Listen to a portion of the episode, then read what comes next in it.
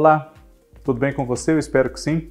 Eu sou o Fábio Costa, estamos abrindo aqui a temporada 2022 das Curiosidades da TV no canal do Observatório da TV. Seja muito bem-vindo se você estiver chegando ao nosso canal agora e obrigado mais uma vez se você já for nosso inscrito. Se não for, clique aqui no botãozinho inscreva-se, ative as notificações, comente aqui temas que você quer ver que nós façamos vídeos aqui para você, compartilhe com outras pessoas que gostam de TV assim como nós todos. Né? Hafner, Cristiano Blota e muito mais. É muito bom ter vocês aqui conosco para falar do hoje, do ontem e quem sabe até do amanhã da nossa TV.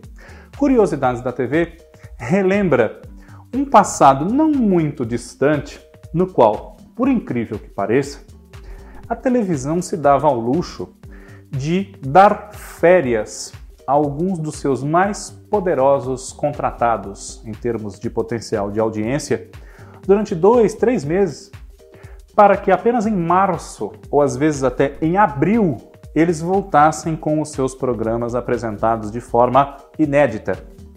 Até os anos 90, isso era bastante comum. Tomando como exemplo a programação da TV Globo, nós temos Chico Anísio, Jô Soares, Os Trapalhões, entre muitos outros, tirando férias da época de festas até o carnaval ou até depois dele.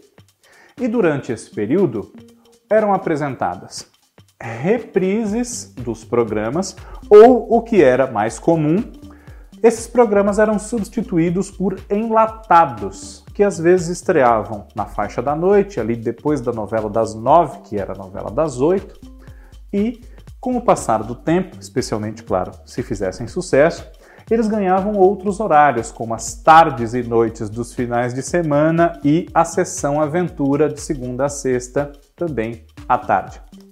Mas essa temporada de reprises que acontecia no início de cada ano era tão já tradicional e ainda acontece com um programa ou outro em todas as emissoras, há uma temporada de reprises de melhores momentos ou de outras atrações temporariamente ocupando aquele espaço essa temporada era tão já prevista pelo público, sem maiores novidades na TV durante o período de férias escolares, enfim, que, por exemplo, os especiais de final de ano de Roberto Carlos, de Xuxa, uh, dos Trapalhões, né, de Renato Aragão, depois que não havia mais o programa dos Trapalhões, enfim, esses especiais eram reprisados em janeiro ou em fevereiro, poucas semanas depois, às vezes no mesmo horário e dia da semana em que tinham ido ao ar da primeira vez em dezembro.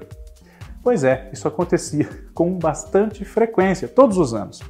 E um marco que nós podemos considerar para o fim dessas férias tão abrangentes das linhas de shows das emissoras de TV, e especialmente da TV Globo, é no início dos anos 2000, quando foi lançado o Big Brother Brasil, mais precisamente em 2002. Estamos completando agora então 20 anos do lançamento do programa e logo mais estará no ar a sua 22ª edição.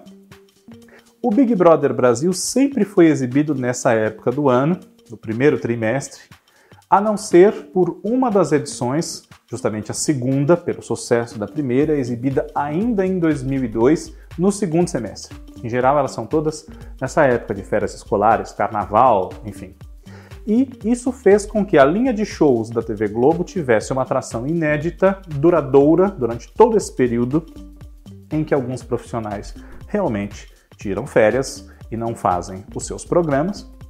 E aproveitou-se esse período para exibir na linha de shows, logo depois do Big Brother, minisséries, verdadeiras mini-novelas de bastante fôlego que acompanhavam boa parte da duração desse reality show, como a Casa das Sete Mulheres, Os Maias, A Muralha, JK, enfim, várias delas nos anos 2000.